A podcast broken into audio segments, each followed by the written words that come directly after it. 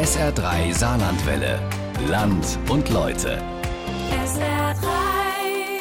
Kunststoffrohre, Dämmstoffe, Gipskartonplatten, das alles sind Baustoffe, auf die man zurzeit ziemlich lange warten muss. Und vor allem beim Holz gibt es heftige Lieferengpässe und Preissteigerungen, die man kaum für möglich hält.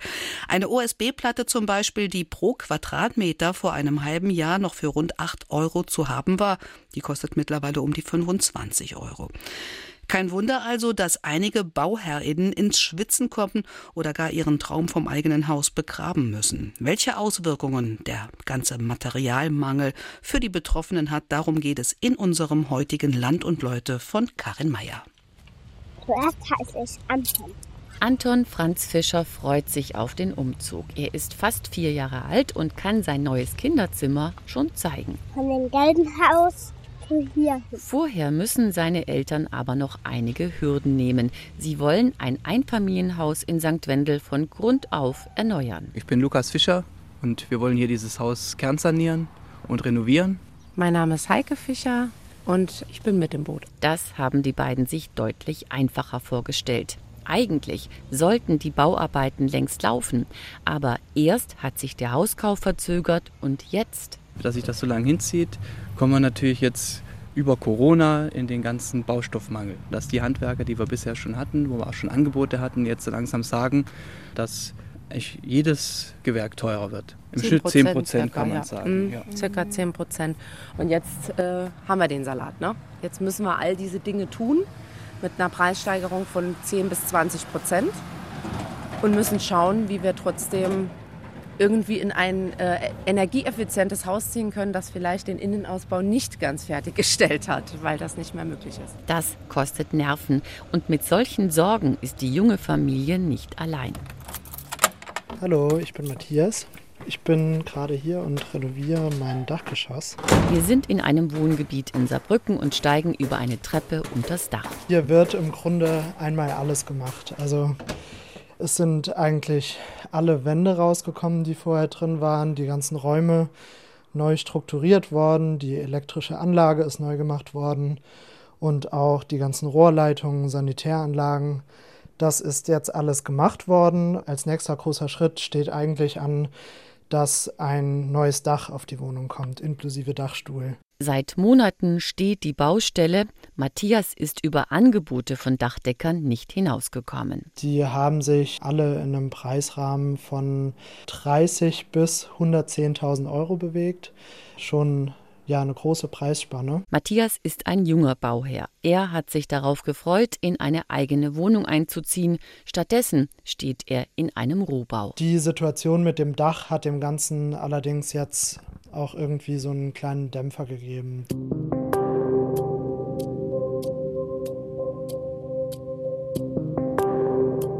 Bauherren sind frustriert, wie viele im Saarland betroffen sind.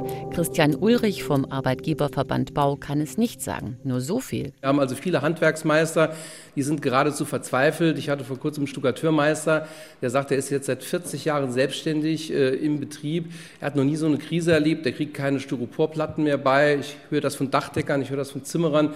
Also wir haben wirklich massive Probleme und vor allen Dingen wissen auch die Firmen im Moment nicht, was sie in ihre Angebote reinschreiben sollen, weil sie kennen ja nur den Preis, der jetzt ist. Äh, müssen also mit Preiskleidklauseln arbeiten und haben natürlich auch massive Probleme bei den Verträgen, die schon bestehen.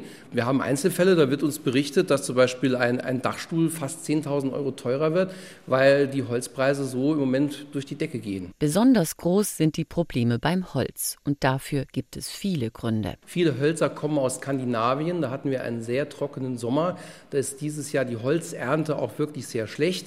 Dann haben wir auch in Deutschland in den Mittelgebirgen einen Borkenkäferbefall, der auch zu massiven, sage ich mal, Einschränkungen in der Holzernte gesorgt hat.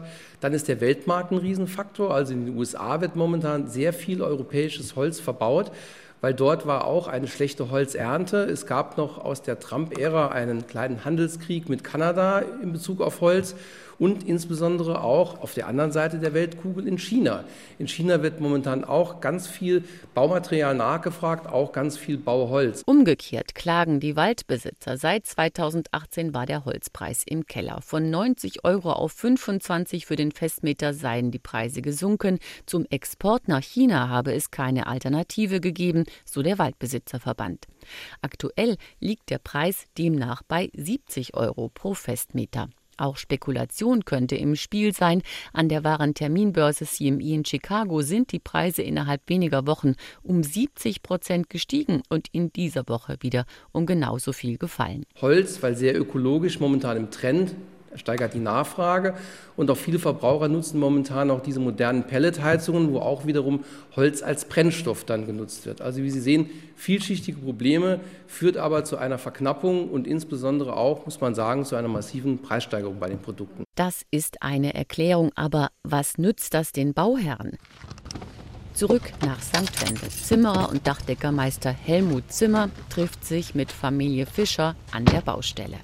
Unser Problem ist, dass die Preise äh, ein bisschen weggelaufen sind. Also wir haben das letztes Jahr alles schon bearbeitet und ein Angebot erstellt. Und dieses Jahr wollen wir starten und jetzt äh, sind die Preise teilweise verfünffacht. Oder das Bauholz hat sich alles äh, verdoppelt.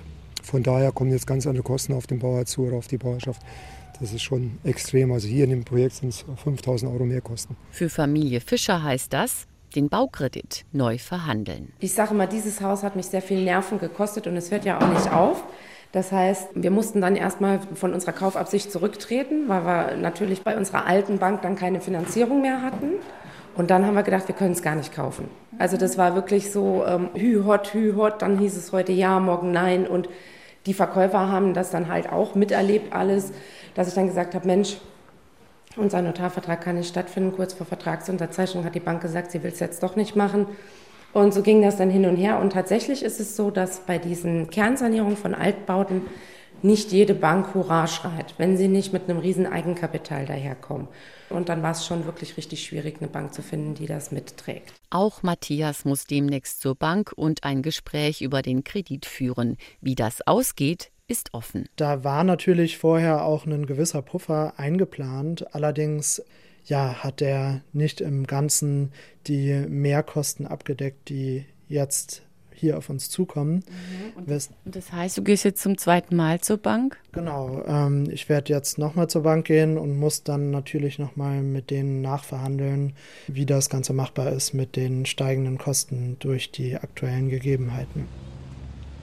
Unternehmer Helmut Zimmer ist unzufrieden mit der Lage am Holzmarkt. Über Jahrzehnte war Baumaterial für ihn immer verfügbar, eine Selbstverständlichkeit.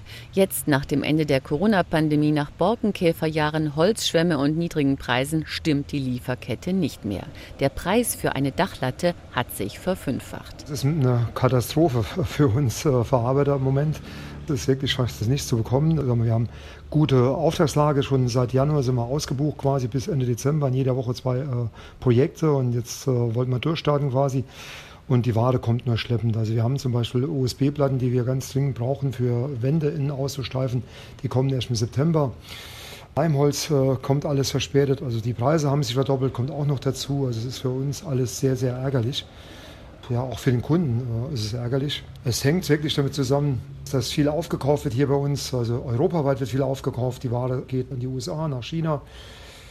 Ja, das sind wirklich so unsere Hauptprobleme. Und trotzdem wird gearbeitet am Bau. Nicht weit entfernt vom künftigen Eigenheim der Familie Fischer stehen drei Baufahrzeuge der Firma Zimmer auf der Straße. Per Kran wird das Baumaterial, Holz und später auch Ziegel auf die Rückseite gehievt.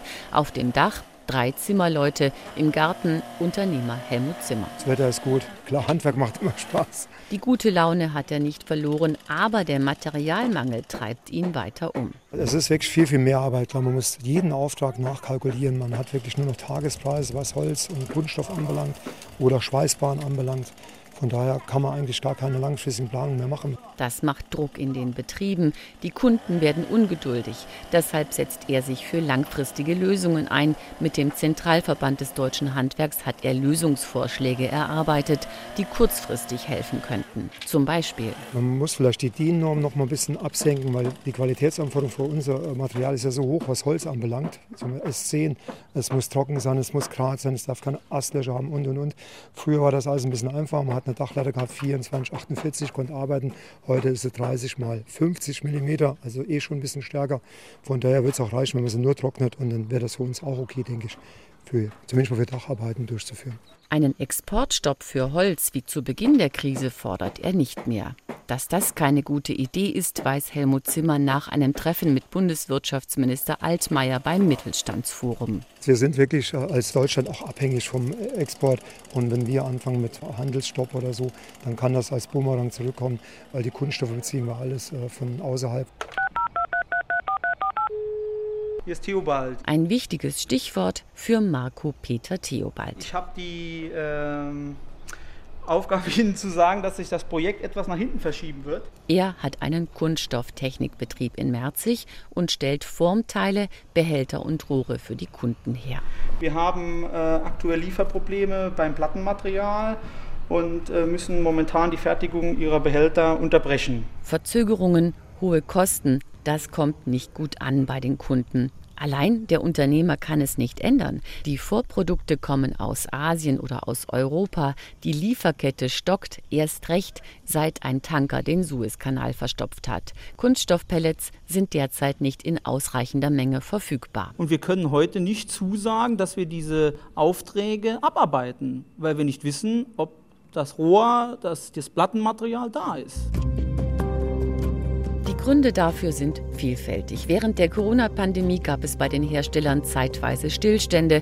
Es wurde weniger produziert und jetzt boomt der Bau. In den USA, in China, überall steigt der Bedarf an Baumaterial. Die Handwerkskammer des Saarlandes hat deshalb zur Pressekonferenz eingeladen. Präsident Bernd Wegner. Ganz einfach, weil äh, die Unternehmen bei uns anrufen und sagen, wir haben riesige Probleme, äh, wir müssen das thematisieren, nach außen bringen, damit äh, auch die Politik das wahrnimmt und damit man an diesen Rahmenbedingungen äh, einfach das auch sieht, damit auch Verständnis bei den Kunden dafür da ist, dass es nicht nur eine Ausrede ist, warum man jetzt im Moment nicht etwas macht, sondern äh, dass man echte Probleme hat, die Materialien beizubekommen. Und das hat ja hohe wirtschaftliche Risiken und Folgen letztendlich. Und gerade in dem Bereich, wo wir so stolz waren, dass er trotz Pandemie so gut gelaufen ist. Was ihm besondere Sorgen macht, das Geschäft im Handwerk wird ausgebremst. Im ersten Quartal sind die Umsätze zum ersten Mal gesunken seit mehreren Jahren. Bisher war das Handwerk Konjunkturstütze und eine sichere Bank für die Beschäftigten, weiß auch Christian Ulrich vom Arbeitgeberverband Bau. Man muss natürlich auch sagen, irgendwann sind auch Preise erreicht, wo man einfach auch dann als Handwerker sagen kann, das ist jetzt die rote Linie, das kann ich jetzt nicht mehr einkaufen. Das ist jetzt völlig unwirtschaftlich, das muss man auch sehen. Aber ja, es gibt Bedenken und ich kann berichten, dass es auch hier die ersten Betriebe gibt, die vorsorglich Kurzarbeit schon mal angemeldet haben wegen dieser Krise. Die Materialkrise droht das Handwerk und auch die Industrie auszubremsen. Genau das ist schon geschehen im Fortwerk in Saarlouis. Seit Wochen schon steht die Produktion weil die Halbleiter für wichtige Elektronikteile fehlen. Wir haben äh, im Jahr 2021 jetzt 89 Tage Kurzarbeit, haben wir in 26 Tagen gearbeitet oder in 25. Dann haben wir eine Corona-Pandemie, die seit einem anderthalben Jahr äh, sowohl die Menschen hier als auch in, der gesamten Gesellschaft schwer mitnimmt. Und dann haben wir zuletzt dann auch noch, wenn das alles noch nicht reicht, haben wir eine ungeklärte Zukunftsfrage nach 2025. Da machen sich die Menschen, die Kolleginnen und Kollegen, die hier sind, alle äh, größte Sorge. Und das drückt sehr aufs Gemüt. Es ist zwar nicht jeder hier, aber glauben Sie mir, äh, sowohl meine Kolleginnen und Kollegen im Betriebsrat als auch ich, auch unser IG Metall Vertrauenskörper, wir stehen mit den Leuten in Kontakt. Und äh, die Leute sind alle sehr, sehr mitgenommen. Das drückt sehr, sehr aufs Gemüt. Und äh, das drückt die Stimmung sehr, sehr in den Keller und wir brauchen hier dringend äh, auch eine Lösung für die Zukunft. Markus Thal ist Betriebsratsvorsitzender bei Forza Louis. Anfang Juni war er bei einer Aktion der Auszubildenden auf dem Fortgelände dabei. Die Azubis haben Bäume für die Zukunft des Werks gepflanzt. In erster Linie mal um das Werk zu verschönern, dass man äh, sieht halt in erster Linie besser aus, wenn man mal ein paar Bäume da stehen hat. Vielleicht kann man sich da mal beim Rausgehen noch einen Apfel holen. Und äh, dann hat man ein paar schattige Plätze in der Pause. Wir haben auch äh, in der Nähe von den Pausenbänken Bäume gepflanzt, sodass man auch in der Pause im Sommer nicht in der prallen Sonne sitzt. Wir wollen damit einen Standpunkt setzen, dass es hier weitergehen soll und auch ja, in die Zukunft blicken mit dieser Aktion und dass man den Mitarbeitern auch Mut macht. Und ja, wir hoffen natürlich alle, dass es hier weitergeht. Hoffen, dass es weitergeht im Fortwerk. Das machen derzeit knapp 5000 Beschäftigte. Nur wenn der Standort sich im Wettbewerb um neue Modelle durchsetzen kann, hat das Werk eine Perspektive. Der lange Produktionsstillstand in diesem Jahr erschwert die Position des Werks. Aber ist Halbleitermangel wirklich der einzige Grund für monatelange Kurzarbeit? Der Betriebsratsvorsitzende Markus Thal reagiert so. Also vom Grundsatz her ist es äh, zum äh, größten Anteil natürlich die Frage der Halbleitersituation. Es spielt sicherlich auch die äh, Corona-Situation einen Teil vom Absatz mit rein. Wir kriegen das ja in den Anträgen zumindest mal so von der Unternehmensleitung her zugestellt. Aber der größte Anteil ist in diesem Jahr mit 89 Tagen Kurzarbeit, die wir haben, und 77.000 Einheiten an Halbleitern, die beim Fokus nicht eingebaut werden. Auf der anderen Seite gibt es ewig lange Wartezeiten und dann kumuliert sich das natürlich, äh, wenn natürlich die Menschen in ein, zum Forthändler gehen und müssen ewig auf ihr Auto warten. Das ist natürlich nicht schön und dadurch verringert sich sicherlich auch der Absatz zusätzlich noch und das ist ein ernstzunehmendes Problem, das wir im Übrigen auch an die Unternehmensleitung adressiert haben. In normalen Zeiten, wenn Autos gebaut werden und die Produktion läuft, wäre vielleicht keiner auf die Idee gekommen, Apfelbäume vor der Fabrik zu pflanzen. Jetzt hat auch Werkleiter Jürgen Schäfer Zeit, mit den Azubis für Fotos zu posieren. Wichtige Frage, wann wird die Materialknappheit überwunden? Ja, geplant ist der 30.06. Dann hat man uns äh, die nächste Lieferung an Halbleitern oder Modulen zugesagt. Ob die Halbleiter oder Elektronikteile dann bis zu den Werkferien im Juli reichen, da kann Jürgen Schäfer nur sagen. Da gehen momentan alle von aus, aber vorhersagen und mit Bestimmtheit sagen kann es noch niemand. Momentan prognostiziert man da den, einen gewissen Mangel bis Ende des Jahres. Alle Autohersteller sind betroffen vom Halbleitermangel. Der Grund, zu Beginn der Corona-Pandemie im ersten Lockdown hat die Industrie kurzerhand ihre Bestellungen bei den Zulieferern gestoppt. Ein strategischer Fehler, sagt der Autoexperte Stefan Bratzel. Man hat sagen die ja, zentralen Chip-Produzenten quasi als äh, XY-Zulieferer behandelt und nicht als strategische Player. Und äh, man hat auch unterschätzt, dass eben diese ja, Chip-Produzenten auch ausweichen können, was sie dann getan haben in andere Branchen, etwa im Bereich Entertainment, Computerindustrie. Da war eine sehr große Nachfrage.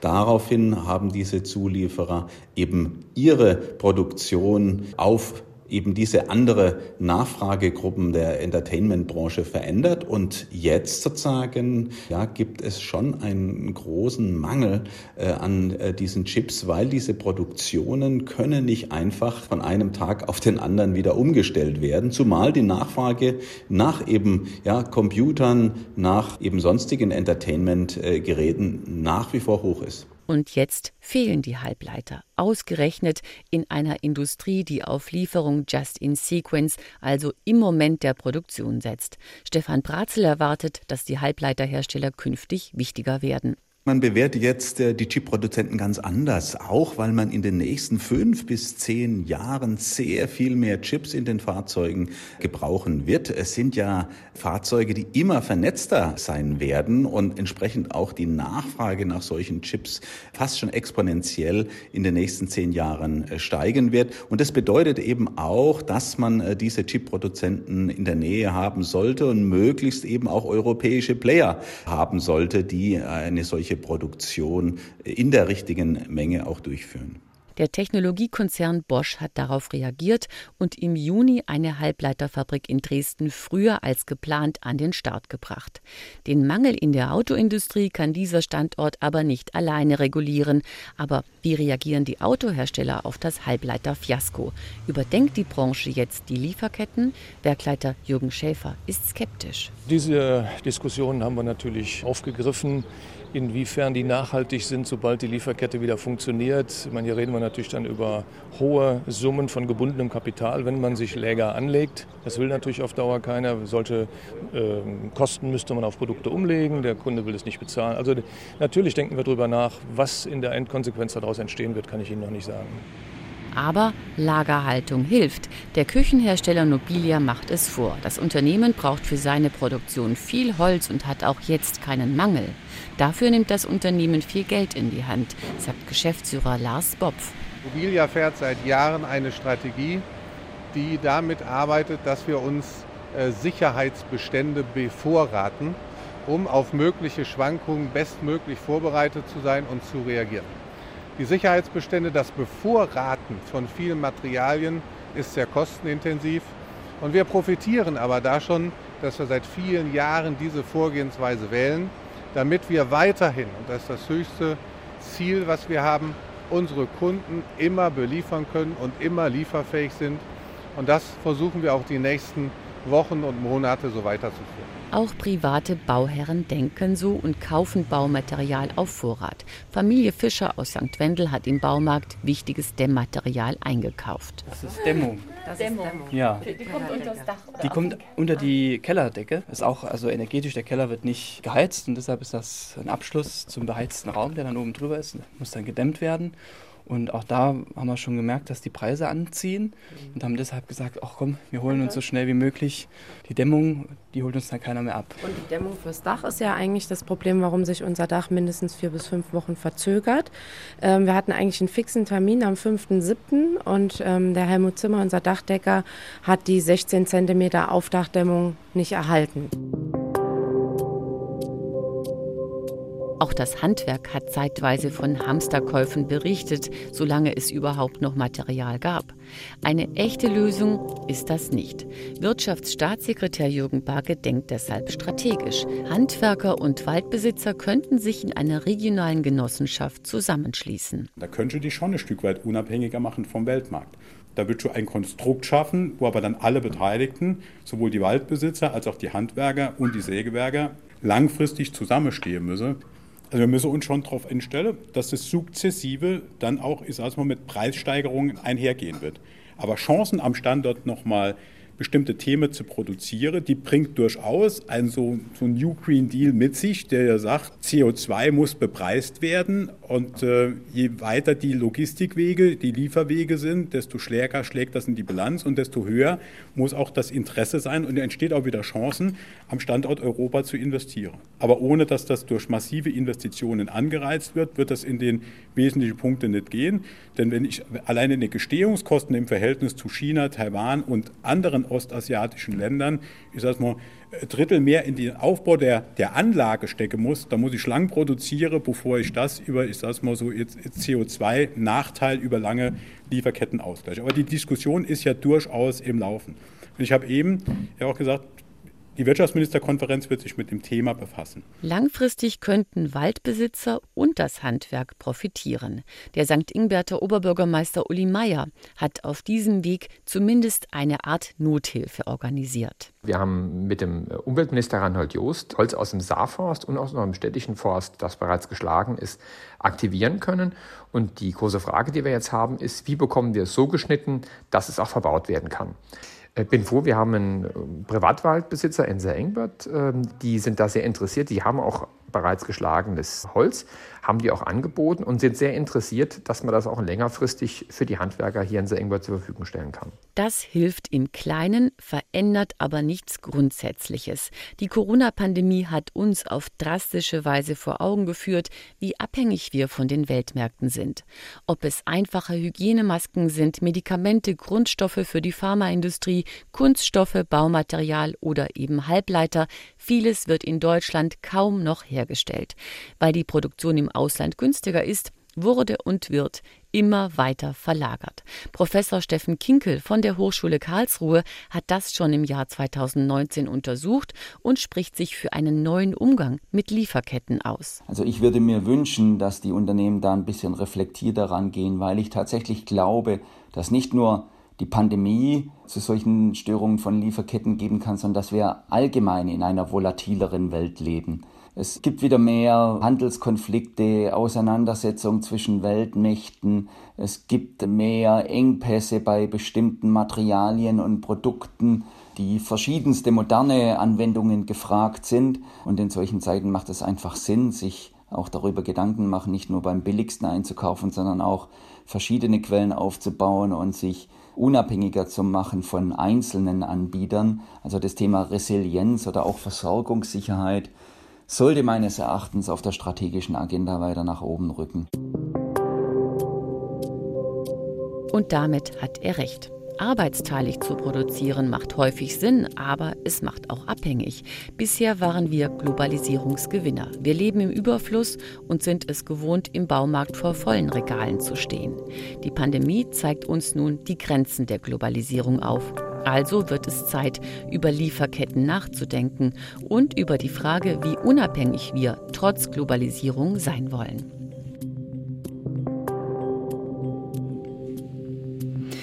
Wenn das Holz fehlt und die Fabrik steht, was Materialmangel für Bauherren, Handwerker und Beschäftigte bedeutet.